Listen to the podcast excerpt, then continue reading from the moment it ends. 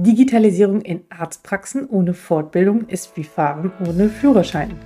Hallo und herzlich willkommen bei Docs Digital. Mein Name ist Alexander Wittmer und ich freue mich heute bei mir den Holger Strehlau zu Gast zu haben. Er ist geschäftsführender Gesellschafter bei Digifort. Und Digifort ist eine Online-Fortbildungsplattform für medizinisches Fachpersonal, die sich auf digitale Technologien in Arztpraxen spezialisiert haben. Ich frage nach, für wen diese Plattform eigentlich geeignet ist, nur für MFAs oder auch für Quereinsteiger und wie man zu dieser Ausbildung der digitaltechnischen Assistentin kommt. Und ganz wichtig für uns hier in diesem Podcast, was haben wir Ärztinnen und Ärzte davon, unsere Mitarbeiterinnen und Mitarbeiter dahin zu schicken? Außerdem ein wichtiges Thema, wie viel Zeit muss man investieren und was sind so die häufigsten Einwände, die Digifort zu hören bekommt.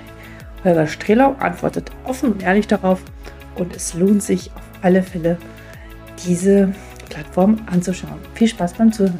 Hallo und herzlich willkommen bei Docs Digital. Mein Name ist Alexandra Wittmer und ich freue mich hier heute, den Holger Strelau bei mir zu Gast zu haben. Er ist Geschäftsführer von Digifort GmbH und Gesellschafter. Herzlich willkommen. Ich freue mich Vielen sehr, Dank dass Sie da sind. Für die Einladung. Sehr, sehr gerne. Herr Schrelau, was ist Digifort? Digifort ist äh, ein immer noch Start-up-Unternehmen, weil wir tatsächlich erst 2021 gegründet haben, dieses kleine Unternehmen. Äh, und äh, der Name ist eigentlich auch schon Programm. Digitalisierung gibt es ja in zwei Schattierungen. Digitalisierung im Gesundheitswesen auf der einen Seite und digitale Fortbildung. Und da äh, kommt auch das Wort her. Digitalisierung äh, und Fortbildung wollen wir verbinden mit dem Gesundheitswesen. Denn wir sagen, wir können Bildung und wir können digitale Gesundheit und das ist unsere Profession und dafür sind wir äh, gegründet worden und das ist das, was wir jetzt äh, vorantreiben wollen. Für wen machen Sie das? Also digitale Fortbildung im Gesundheitswesen gibt es an der einen oder anderen Stelle schon und es gibt ja auch viele Player und viele Menschen, die dort arbeiten. Äh, für wen ist es genau? Also unser Programm DigiFit Pro ist ein Programm, das sich ausschließlich an die Mitarbeitenden in Praxen richtet oder an Menschen, die in Praxen Digitalisierung vorantreiben wollen. Ähm, dem Grunde nach ist es so, dass wir uns natürlich angesehen haben, dass es schon viele gute Ansätze gibt, aber wir sind der Auffassung, dass wir in der Lage sind, die Mitarbeitenden, gerade die MFAs in den Praxen, natürlich auf die Digitalisierung im Gesundheitswesen vorbereiten.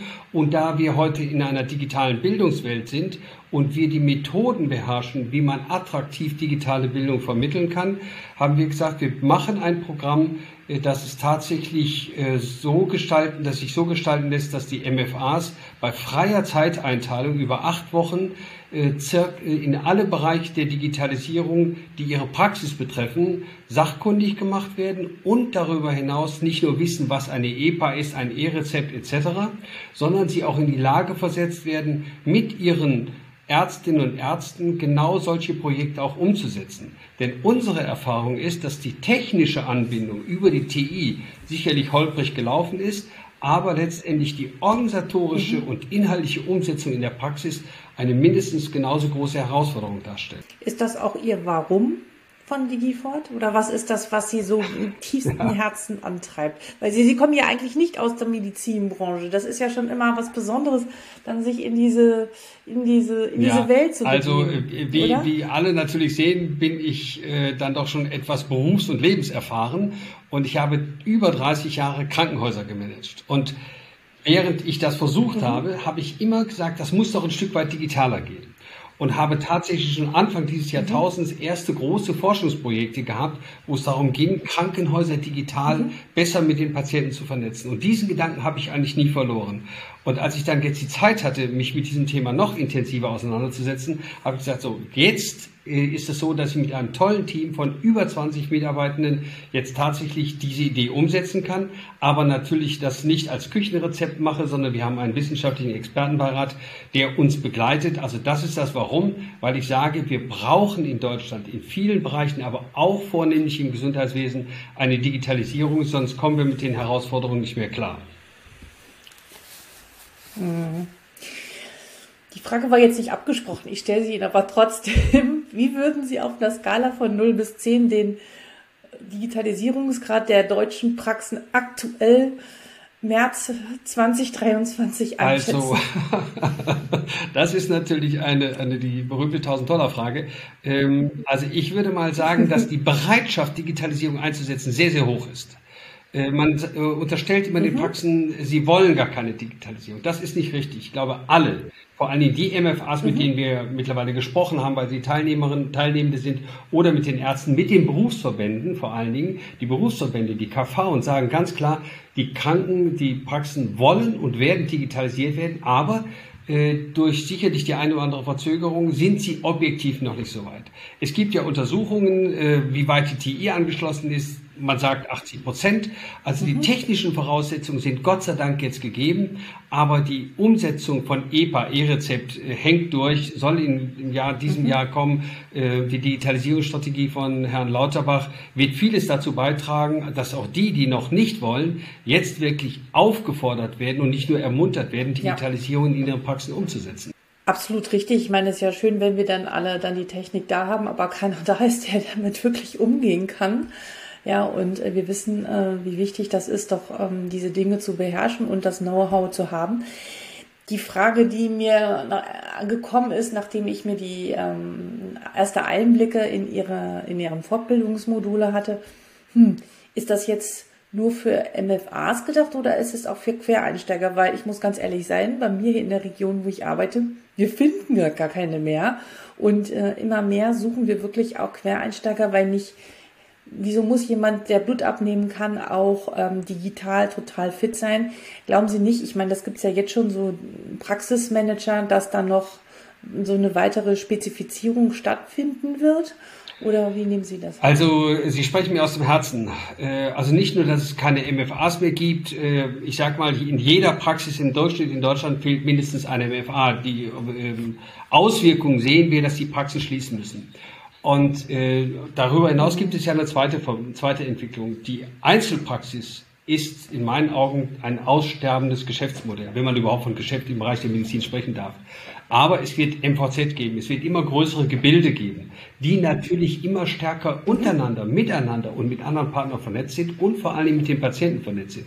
Und dafür haben wir ja das Berufsbild der digital-technischen Assistentin vorgesehen. Wir sind ein zertifiziertes Programm, so dass dann, wenn man alle Kurse besucht, man sich auch digitaltechnische Assistentin nennen darf. Und das ist natürlich etwas, DTA, DTA. ganz genau. Und das ist etwas, was natürlich mhm. auch Personen tun wollen, wenn sie nicht äh, eine MFA-Ausbildung haben, eine Hebammenausbildung haben oder eine, Krankenpfle also eine Krankenpflegeausbildung haben. Und das ist eine Ergänzung. Das ersetzt natürlich nicht die MFA in der Zusammenarbeit mit dem Arzt zur Behandlung der Patienten. Aber es ist eine sinnvolle Ergänzung mhm. und die wertvolle Kompetenz der MFAs in der Betreuung der Patienten, Klammer auf, und der Betreuung der Ärztinnen und Ärzte, äh, ist natürlich dadurch noch mehr gegeben. Hm. Ja, spannend. Dadurch, dass sich dieser Podcast natürlich in erster Linie an innovative Ärztinnen und Ärzte richtet, hm, folgt die nächste Frage, was hat denn im Endeffekt der Mediziner davon, seine MFAs oder seine, seine Mitarbeiterinnen und Mitarbeiter zu Ihnen zu schicken? Also so ganz unmittelbar. Haben Sie vielleicht äh, da eine Geschichte oder ein Beispiel, von dem Sie berichten können?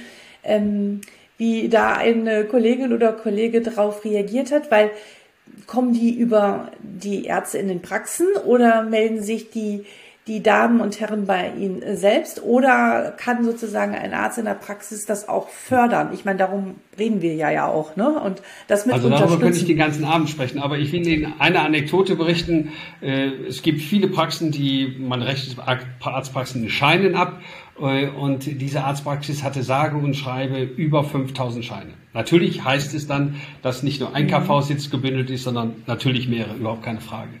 Und die Motivation des Arztes war ganz simpel, weil die mit Digitalisierung äh, kann natürlich auch KV-Ziffern, kann man KV-Ziffern abrechnen. Dieser Arzt hat gesagt, ich möchte eigentlich möglichst viele Patienten haben, die noch keine EPA-Befüllung haben. Und wenn meine MFAs das in wenn Sie das gut können, wenn Sie das schnell können, ohne den Praxisbetrieb damit zu lähmen, dann kann ich pro Patient 10 Euro abrechnen. Das ist ein schlichter ökonomischer Grund. Das heißt also, das äh, könnte ich jetzt Namen nennen, tue ich natürlich nicht, ist ein Beweggrund. Der andere Beweggrund mhm. ist aber auch der, dass man an dieser Digitalisierung nicht vorbeikommt. Also die E-Rezepte und E-Pass kommen. Und sie sind natürlich auch eine Erleichterung für den Praxisalltag. Eine MFA hat mir gesagt, Gott sei Dank, ich habe jetzt auch meine eigene EPA und da diese äh, MFA leider auch an einer chronischen Krankheit leidet und natürlich mal zu einem oder anderen Spezialisten gehen muss, geht sie nicht mit dem Aktenordner hin, sondern legt seine, ihre EPA auf den Tisch äh, und übermittelt darüber über die TI natürlich die Daten an die dann behandelnde Praxis. Also das heißt, es ist einerseits ökonomisch vorteilhaft, ist es aber im Wesentlichen natürlich auch eine Erleichterung der Patientenbegleitung, der Befundung etc. Also das sind die großen Vorteile. Die Prozesse werden schneller und sie sind natürlich auch für die Patienten angenehmer.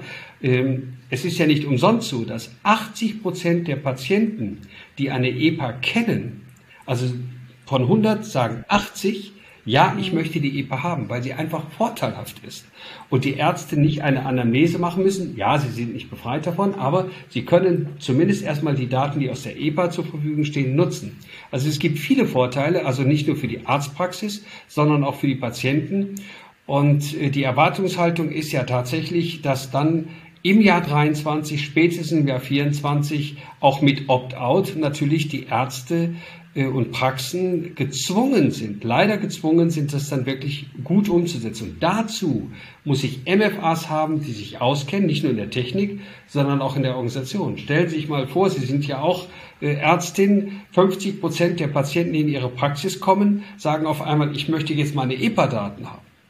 Also wenn man sich das nur eine Sekunde lang vorstellt, wie das den Praxisalltag verändert, um nicht zu sagen auf den Kopf stellt, äh, der sagt, das muss ich jetzt irgendwie organisieren. Und das bin ich ich als Arzt. Ich habe andere Aufgaben, sondern das gebe ich meiner leitenden MFA. Und solche Menschen haben wir auch bei uns, die sagen, wir wissen, das kommt und wir wollen vorbereitet sein. Auch wenn wir möglicherweise in 23 noch keine Videosprechstunde machen und vielleicht auch keine Online-Terminvereinbarung machen, aber auch das muss organisiert werden. Und wir lehren nicht nur Wissen, sondern wir begleiten eben auch in der Umsetzung.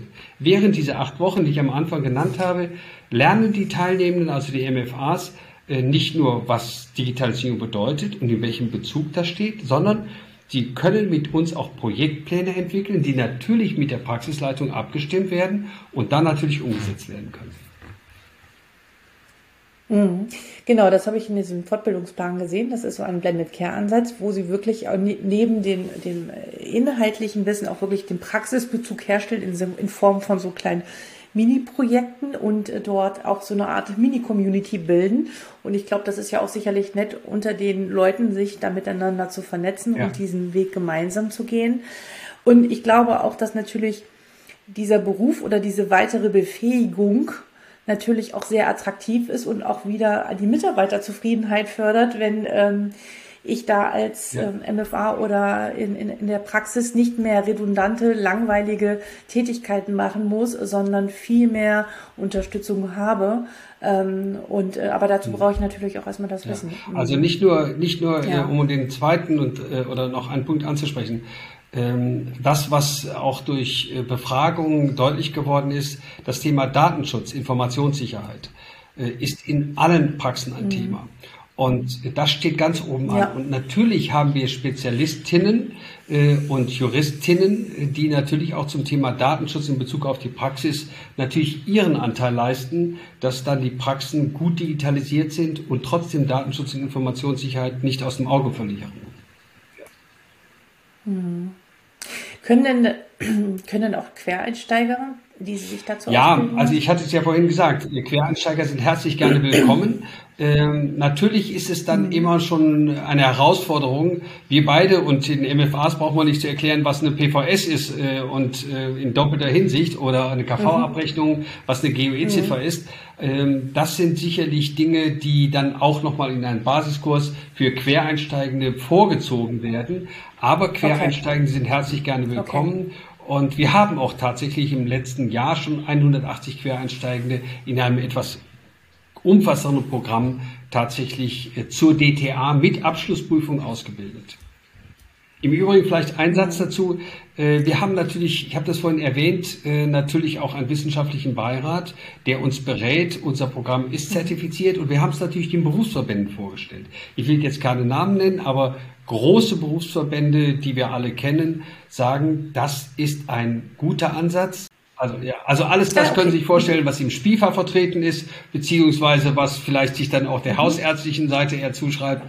Äh, und vor allen Dingen, wir haben den Verband der medizinischen Fachangestellten und Angestellten angefragt und mhm. äh, wir sind da durch eine harte Prüfung gegangen und äh, dürfen stolz sein, dass wir jetzt auch auf der Seite des, äh, des Verbandes des Medi der medizinischen Fachangestellten gelistet sind. Und äh, das ist sicherlich ein indirektes Lob. Darf ein, darf ein Praxisbesitzer seine, seine MFAs zu Ihnen schicken oder wie ist der Ablauf? Kommen die Leute auf Sie zu oder wie ist das übliche Prozedere, wenn man sagt, ach, ich interessiere mich dafür und ich möchte, dass meine Mitarbeiterinnen und Mitarbeiter wirklich fit sind, damit wir hier wirklich das alles in den nächsten zwei Jahren. Also es ist wie immer ähm, sehr unterschiedlich. Wir haben einzelne MFAs, die sagen, ich will das machen. Äh, ich finde das ganz toll und wir haben ja demnächst auch eine Teaser-Veranstaltung, so dass man am Dienstagabend oder Mittwochmittag einfach mal schnuppern kann. Äh, auf unserer Website werden die Zugangsdaten dann auch bald zu sehen sein. Ähm, wir haben Praxen, die uns ansprechen und sagen, ich möchte gerne anmelden. Wir haben aber auch MFAs, die sagen, ganz unabhängig davon, ob das mein, meine Praxis bezahlt, ich finde das so interessant, ich möchte dabei sein. Also beide Zugänge sind natürlich möglich äh, und äh, das wir, wir nehmen natürlich das auch beides gerne entgegen, aber wir gehen schon davon aus, dass diese Fortbildung zwar ad personam ist, aber es natürlich eine Investition in die Digitalisierung der Praxis ist.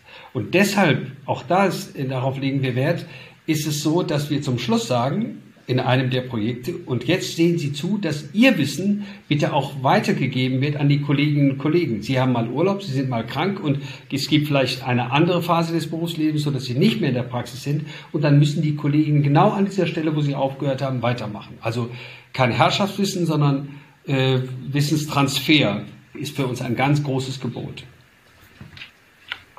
Mhm, mhm. Und das, äh, okay, also Sie, Sie ermuntern die, die Teilnehmenden dann wirklich auch ihre anderen Kollegen, die nicht in diesem Kurs war, ja, zu instruieren, äh, sie weiterzubilden, wobei es ja eigentlich ja nett wäre, wenn alle das machen könnten. Aber das muss man dann auch erstmal finanzieren. Aber es ist auch schon so, dass ärztliche Kollegen oder Mediziner auch sozusagen das ihren Mitarbeitern zugute Ja, unbedingt. Lassen, ähm, wir haben es aber auch ganz bewusst so gestaltet, dass die erste Kick-Off-Veranstaltung, vielleicht nochmal zwei, drei Sätze zur Struktur. Ähm, es gibt äh, sehr viele Angebote, ähm, die sich von unserem Angebot darin unterscheiden, dass sie in der Regel einzelne Themen vorstellen. Wir sagen, unser Programm mhm. ist über alle Themen der Digitalisierung in der Praxis ähm, anwendbar. Also eine Praxis kommt, bekommt ein bestimmtes Grundwissen und sagt dann, ja, ich möchte jetzt äh, zum Beispiel Videosprechstunde umsetzen oder ich möchte meine Altakten digitalisieren. Wie geht das denn überhaupt? Oder ich muss mich jetzt intensiv mit der EPA beschäftigen. Diese einzelnen Module können alle nebeneinander, respektive nacheinander genutzt werden oder sagen, nee, da steige ich mal jetzt für eine Woche aus, ich mache dann weiter. So, das ist das eine. Das zweite ist, ähm, dass die Teilnehmenden, die MFAs nicht alleine gelassen werden. Am Anfang gibt es eine Kick-Off-Veranstaltung. Da sind die Praxisleitungen, also die Ärztinnen und Ärzte, herzlich gerne willkommen. Und dann gibt es in der Woche so zwei, drei Selbstlerneinheiten und am Ende der Woche gibt es nochmal ein Live-Online-Seminar, Webinar natürlich, wo dann gesagt wird, ist alles verstanden, kann man noch Fragen beantworten, gibt es Fragen. Das heißt, es ist ein klassisches Blended Learning und dann unterscheiden wir zwischen Fachwissen, Methodenwissen, das heißt, also, wie setze ich das um und wir haben zwei starke Blöcke der Praxisanalyse. Das heißt, die MFAs füllen einen Fragebogen aus, äh, welches PVS-System habe ich, wie viele Räume habe ich, wie viele Bildschirme habe ich, ähm, wo sind die Mitarbeitenden okay. und was muss ich tun. Daraus entwickeln wir dann gemeinsam mit den MFAs kleine Projektpläne, wo wir bei, wobei wir dann immer sagen, das ist jetzt ein Projektplan, von dem wir sagen, kann man so machen, bitte mit der Praxisleitung abstimmen, ob das so auch gewollt ist, gewünscht ist und dann es umsetzen. Der Arzt darf auf wie viele Stunden in der Woche auf seine MFAs verzichten, weil das ist garantiert eine Frage, die noch jetzt hier vielen, die zuhören, durch den Kopf geht. weil er, wenn er hört, oh, so lange Zeit und dann blendet Care und dann hier und da und dort, weil er braucht ja auch seine Mitarbeiterinnen und Mitarbeiter. Was ist das Zeitinvest, äh, die er da also zum einen darf. ist unser aus der Praxis heraus, aus der Befragung der Ärzteschaft heraus natürlich, äh, ist es äh, häufig so, dass die MFAs zu einer bestimmten Zeit äh, sich vor die Kamera setzen und einfach mhm. zuhören und vielleicht am Ende ein, zwei Fragen stellen dürfen. Das ist nicht nur wenig interaktiv, sondern es bindet zu einer Zeit die MFA, wo die Praxis vielleicht auf die MFA gar nicht verzichten kann. So, dass wir gesagt haben, zweimal eine halbe Stunde in der Woche sollten die MFAs zu einer bestimmten Zeit okay. äh, in einem Live-Online-Webinar okay. sein und maximal anderthalb mhm. Stunden in freier Zeiteinteilung die Selbstlerneinheiten durchgehen. Das heißt also, wir kommen auf rund, sagen wir mal, der eine ist langsam, der andere ist schnell. Wir kommen auf maximal zweieinhalb Stunden zeitliche Belastung pro Woche. Das kann ich mal in der Mittagspause machen, wenn ich mir ein nettes Video ansehe okay. äh, oder ein kleines Quiz beantworte. Was ist TI und was ist der Unterschied zur IT äh, oder andere nette Dinge mache. Und wir haben es tatsächlich so ausgerichtet, dass wir ganz konkret die MFAs ansprechen. Deshalb duzen wir auch im Kurs und wir haben eine kleine Kunstfigur entwickelt, die die Teilnehmende, die MFAs durch den gesamten Kurs begleitet und äh, die aus einer analogen Praxis kommt und am nächsten Morgen in einer digitalen Praxis äh, aufwacht und die Arbeit auf einmal noch mehr Spaß macht äh, und sie vor allen Dingen ihre ja, Arbeitszeit erlernen kann und keine ja. Überstunden mehr macht, weil sie jetzt digital beherrscht. und vor allen Dingen die Patienten auch dankbar sind dafür. Mhm. Mhm. Ja, ich habe sie gesehen, das ist ganz süß ganz süß umgesetzt, ja. Jetzt klingt das ja alles ganz, ganz toll, aber äh, wie immer gibt es auch Einwände zu Recht. Und ich würde gerne noch mal so zum Ende hin mit Ihnen über so die drei häufigsten Einwände äh, sprechen, die Sie zu hören bekommen und auch gerne wissen, was Sie dazu sagen ähm, zu diesen Einwänden, weil ähm, das ist ja, das kommt ja immer vor, egal was man macht und welche Ideen man hat oder Konzepte man umsetzt gibt immer jemanden, der das hinterfragt und kritisch ist. Was kennen Sie? Also äh, Sie haben einen Einwand ja schon indirekt angesprochen, nämlich äh, keine Zeit. Und in der Regel erzähle mhm. ich dann einen ganz, ganz bösen Witz. Ich gehe am Sonntag oder vielmehr unter der Woche ganz selten durch den Wald und ich sehe einen Waldarbeiter, äh, der sägt mit einer Handsäge einen Baum. Und das dauert mhm. und ich klopfe ihm auf die Schulter und sage, Sie müssten mal Ihre Säge äh, schärfen. Dann dreht er sich um und sagt, kann ich nicht, ich muss sägen. Und das ist der Punkt. Ja, es ist am Anfang etwas ja. zeitintensiv. Investition Klar. in Zeit. Und ja, die Kursgebühr will auch ja. bezahlt werden. Das heißt, ich investiere Zeit und wir haben es wirklich so schlank und so attraktiv gemacht, wie es geht, um dann zu sagen, wenn ich das umsetze, gemeinsam mit der Praxisleitung, dann spare ich wirklich Zeit. Ein äh, zweiter Punkt ist, dass immer gesagt wird, ja, wir haben keine MFAs, ähm, wer soll das denn machen? Ja, richtig. Ich habe vorhin gesagt, äh, in, jeder MF, in jeder Praxis fehlt eine MFAs, MFA. Aber wenn ich investiere, dann kann ich eben Leistungen beziehungsweise die Tätigkeiten entweder delegieren oder aber auch durch Digitalisierung mehr Zeit einsparen. Und der ganz wesentliche Punkt ist, das muss man leider sagen, das ist jetzt äh, zwar aus dem Glashaus gesprochen, aber ich sage es trotzdem, wir haben im letzten Jahr einem anderen Programm zweieinhalbtausend Personen digitale Bildung beigebracht. Wir wissen, wie man digitale Bildung umsetzt, um die Teilnehmenden in einem ganz anderen Bereich, hochinteressanter Bereich, wirklich durch ein Programm zu bringen.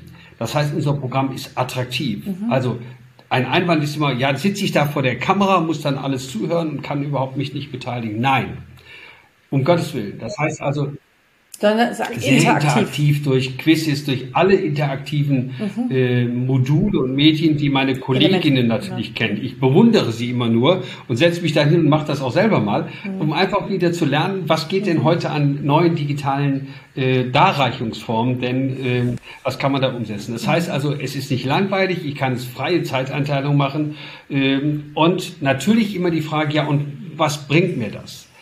Sie haben es vorhin in einem Nebensatz gesagt. Eine MFA äh, hat einen tollen Job, aber es ist so, dass man sagt, naja, nach dem 10., 12. Berufsjahr oder vielleicht früher oder später ich möchte gerne noch mal etwas Neues machen. Ich möchte Neues dazu lernen. Und da ist es sicherlich so, dass die DTA, also MFA und Zusatzqualifikation DTA, sicherlich ein breiteres Spektrum an Wissen hat und dementsprechend ihr Wissen in einer Praxis einsetzen kann, aber das vielleicht auch an anderer Stelle vermitteln kann. Und das ist etwas, was natürlich die Attraktivität des Arbeitsplatzes erhöht und natürlich auch eine höhere Wertschätzung, die sich ja in unterschiedlicher Form bemerkbar machen kann, äh, dann auch für die MFA äh, widerspiegelt. Ja, einerseits ist das eine Möglichkeit, um Mitarbeiterinnen und Mitarbeiter Richtig. zu halten und äh, als ja. attraktiver Mitarbeiter zu sein. Andererseits kann es, kann es noch, noch ein Unterscheidungsmerkmal sein, um überhaupt ja. geeignete und interessierte Mitarbeiter zu finden. Ähm, ich glaube, das wird sich irgendwann auch mal ändern, aber momentan und ich glaube, in den nächsten ja. zwei, drei Jahren wird das definitiv noch ein großes Unterscheidungsmerkmal sein und es wird immer mehr Patientinnen und Patienten geben, die es nicht attraktiv finden, irgendwo ja. hinzugehen, wo das, das nicht läuft. So, also auch von der ja. Seite kommt der Druck, nicht nur von oben sozusagen, sondern auch von Patientenseite und das ist auch gut und richtig so und äh, sich darauf äh, vorzubereiten. Haben wir jetzt alle Einwände schon, schon durch? Also ich Sie noch, noch mal eine, eine kurze Geschichte. Also wir haben eine, eine MFA, äh, die hat im letzten Jahr, glaube ich, einen Kurs gemacht zum Thema Datenschutz, Informationssicherheit. Und dann hat sie sich gefragt, mhm. das kann es ja nicht gewesen sein. Und dann hat sie uns gefunden mhm. und hat gesagt, ich will da mitmachen. Ich will da mitmachen, unbedingt. Und äh, da wir ja im letzten Jahr noch nicht so ganz so prominent aufgeschlagen sind, hat sie sich wirklich drei, viermal bei uns gemeldet, weil sie gesagt hat, das, was ich da jetzt schon sehe, ist schon so gut. Ich möchte da unbedingt mitmachen. Das heißt also, äh, das bestätigt uns, dass diejenigen, die diesem Thema offen stehen, mehr wissen wollen, wissenshungrig sind. Und ja, wir verzweifeln manchmal an den Rahmenbedingungen. Ich will jetzt keine, kein Bashing machen, aber Gott sei Dank ist es jetzt so, dass wirklich der gesetzliche Rahmen, aber auch die Krankenkassen, wir sprechen ja auch mit den Krankenkassen, mit der KV und den Landesärztekammern, die sagen alle, wir müssen da etwas tun, wir müssen den, das Berufsbild attraktiv machen, wir müssen die Praxen attraktiver gestalten und wir brauchen eine Unterstützung, sonst werden wir der Versorgung der nächsten Jahre nicht mehr gerecht. Ja, ähm, das kann ich nur unterstreichen und äh, ich kann kaum den Tag abwarten, wo das wirklich reibungslos läuft und auch die Mitarbeiter und Mitarbeiterinnen damit äh, gut umgehen können, äh, weil äh, es klingt immer so komisch, ne? aber dann hat man wirklich ein bisschen mehr Ruhe und Zeit, sich wirklich auf ja. den Menschen zu konzentrieren, der davor einsitzt und nicht immer äh, wegguckt und wieder da ist und wieder wegguckt und auch einfach Dinge macht, die die einfach schon von äh, Maschinen in Anführungsstrichen übernehmen. Also eine, eine Besonderheit. Wir haben ja alle gelernt, äh, unter Covid äh, zu leben, sie als Ärztin zu behandeln. Ähm, und nicht verwunderlich ist, dass die Anzahl der Videosprechstunden, Videosprechstunden zugenommen hat. Was kaum bekannt ist, mhm. dass statistisch sauber erhoben 40 Prozent der Patienten, die eine Videosprechstunde für sich oder ihre Kinder genutzt haben, nicht mehr in die Praxis mussten. Also, ich spreche jetzt nicht über die Frage, was hat die KV mit Auch der Abrechnung daraus gemacht. Aber ich spreche darüber, dass natürlich die Patientenfrequenz in der Praxis abgenommen hat. Und äh, Frau Dr. Wittmer, Sie hätten dann mehr Zeit gehabt für die Patienten, die ein intensives Beratungsgespräch benötigen. Was aber das Besondere ist, da sind wir Mensch, ob gleich welches Standes und welches Berufs, Jetzt, wo alles wieder analog geht, wird die Videosprechstunde in einem geringeren Umfang genutzt. Das heißt also, wir haben wieder hohe Patientenfrequenzen. Wenn wir eine Videosprechstunde gut organisiert in der Praxis umsetzen, dann können wir, können Sie, ich natürlich nicht, weil kein Arzt, äh, können Sie natürlich noch mehr für die Zeit für die Patienten aufbringen. Hm. Das ist nochmal ein ganz anderes Thema, aber das ist auch ein Thema, worüber Sie fortbilden. Oder? Ja, wir bilden fort und äh, wir, ich will einen Punkt noch machen. Wir sind gerade in den letzten, gerade in den letzten zwei, drei Tagen hat man uns gefragt, ihr macht hier eine allgemeine Digitalisierung für die Praxen. Fein, notwendig gut. Aber wir werden uns entwickeln dahin, dass wir sagen, es gibt eine Grundausbildung zur DTA und dann wird es wahrscheinlich mhm. spezialisierte Zusatz, Special Trunks, sagt man in der Medizin, mhm. Ausbildung haben, DTA Kardiologie, DTA Diabetologie, DTA Pneumologie.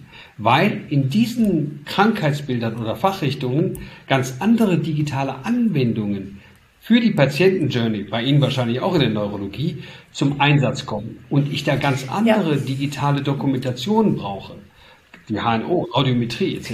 Ja. Das heißt also, wir entwickeln uns weiter ja. von eben im Moment dieser schon sehr anspruchsvoll, auch mit Abschlussprüfung versehenen, wenn, wenn gewünscht, Ausbildung hin zu einem dann Anbieter, der sagt, okay, Sie machen Common ja. Trunk und irgendwann können Sie dann auch bei uns den Special Trunk machen. Je nachdem, in welcher Praxis Sie arbeiten. Ein Gedanken, den ich jetzt gerade das erste Mal denke, aber noch mal gerne anbringen möchte. Ich bin mir auch sicher, dass so wie jetzt zum Beispiel in der, in der Neurologie war es ja üblich, dass ähm, MFAs auch die ganze Elektrophysiologie übernommen haben, Patienten diagnostisch begleitet haben, EKG angelegt haben und all diese Dinge. Das wird ja schon von zu Hause aus gehen, aber ich glaube auch, dass ähm, die Nutzung von diagnostischen, auch KI-gesteuerten Tools und die Auswertung auch hinübergehen wird in, in, in diesem Bereich, dass das nicht alles beim Arzt liegt. Und ähm, deswegen ist auch die Frage, welche KI, diagnostischen KI-Tools in dem jeweiligen Fach vorne dran sind und notwendig sind, glaube ich, ein wichtiger ja. Bestandteil zu wissen, was gibt es dort alles und ähm, das mit zu integrieren. Also ja. ich glaube, da wird auch kein Weg dran vorbeiführen. Aber das ist Zukunftsmusik. Ich finde es jedenfalls total spannend und finde es äh, großartig, dass Sie Ihr Wissen aus den ganzen Jahren äh, der, der Kliniken äh, jetzt so kondensiert haben und dieses, äh, diese Digifort ähm, entwickelt haben. Zum Schluss bevor ich jetzt hier die großen Lobeshymnen ausspreche, möchte ich noch eine, äh, eine, eine so kleine persönliche Frage stellen. Was ist Ihr Lieblingsbuch? Können Sie uns ein Buch empfehlen? Ich bin ja so ein großer Bücherwurm und freue mich immer über neue, neue Impulse. also ich gehöre zu den Menschen, die ähm, tatsächlich nicht nur ein Buch parallel lesen, also nicht nur ein Buch lesen, sondern tatsächlich äh, parallel lesen. Und äh, ich habe tatsächlich ja. zurzeit ein äh, eine Biografie über, ich komme aus Duisburg, aus dem Ruhrgebiet, was hat man da gemacht? Äh, Stahl und dementsprechend lese ich eine Biografie über ein großes Unternehmen, ich will jetzt keinen Namen nennen, das in den, im letzten Jahrhundert und schon im vorletzten Jahrhundert Stahl produziert hat und dann verschmolzen worden ist. Also eine Biografie über ein Industrieunternehmen, das ist das eine Buch. Und das andere Buch ist tatsächlich ein, ein, ein indischer Roman über einen jungen Inder, der aus der Kaste der Unberührbaren kommt äh, und wird beschrieben, wie sein Weg durch diese schwierige, äh, schwierige indische Gesellschaft ist. Also das sind Bücher, die ich zurzeit lese. Also da sehr unterschiedlich. Sie, Sie, Sie dürfen äh, sehr gerne den Namen sagen und ich würde mich freuen, wenn Sie mir noch die Namen der Bücher nennen, dann können wir das nämlich verlinken in den Shownotes des Also Podcasts. das eine heißt, ähm, ich weiß das immer sehr ähm, gerne. Schuld der Zeit, hm? Zeit der Schuld, das ist das indische Buch äh, mhm. und die Biografie ist ein Buch. Herr Strelaum, vielen, vielen Dank. Das war sehr informativ. Ich äh, finde es großartig und ich finde es äh, gut und toll, wenn äh, herzliche Kolleginnen und Kollegen ähm, das im Hinterkopf haben oder schon bewusst im Kopf haben und zusätzlich zu den ganzen anderen Dingen, die zu tun sind, neben dem fachlichen, neben dem Umbau, neben der ganzen Software und der IT und was es nicht alles gibt, auch ihre Mitarbeiterinnen und Mitarbeiter im Kopf haben, die mitzunehmen, weil ohne die wird es nicht funktionieren ähm, und die werden wir weiterhin brauchen. Und sie bieten dafür die passende Plattform an und ich wünsche Ihnen ganz, ganz viel Erfolg damit. Ich bin mir sicher, das wird noch ordentlich nach vorn gehen und wir brauchen das mehr denn je. Ja, ich bedanke Vielen Dank. mich für das Interview. Vielen Dank. Herzlichen Dank für deine Zeit. Ja, du bist dabei geblieben. Das heißt, es ist für dich ein wichtiges Thema. Vielleicht arbeitest du in einer Praxis, im VZ oder in Ambulanz und merkst an der einen oder anderen Stelle, wo es schon eng wird. Ähm, ich kann davon auch ein Lied singen und habe da viel Erfahrung mit äh, gemacht und freue mich darüber, wenn die Kolleginnen und Kollegen auch die MFAs oder die Quereinsteiger deutlich besser ausgebildet sind. Und äh, so, dass ich vielleicht am besten auch noch was denen lernen kann. Ähm, dann können wir alle davon profitieren und in erster Linie natürlich die Patientinnen und Patienten. Wenn du mehr über Digifort erfahren möchtest, dann klicke auf www.digifort.info oder ja, guck auf meiner Webseite nach bei docsdigital.de. Dort findest du alle weiteren Kontaktdaten. Vielen Dank nochmal für deine Zeit und bis bald, Alexandra.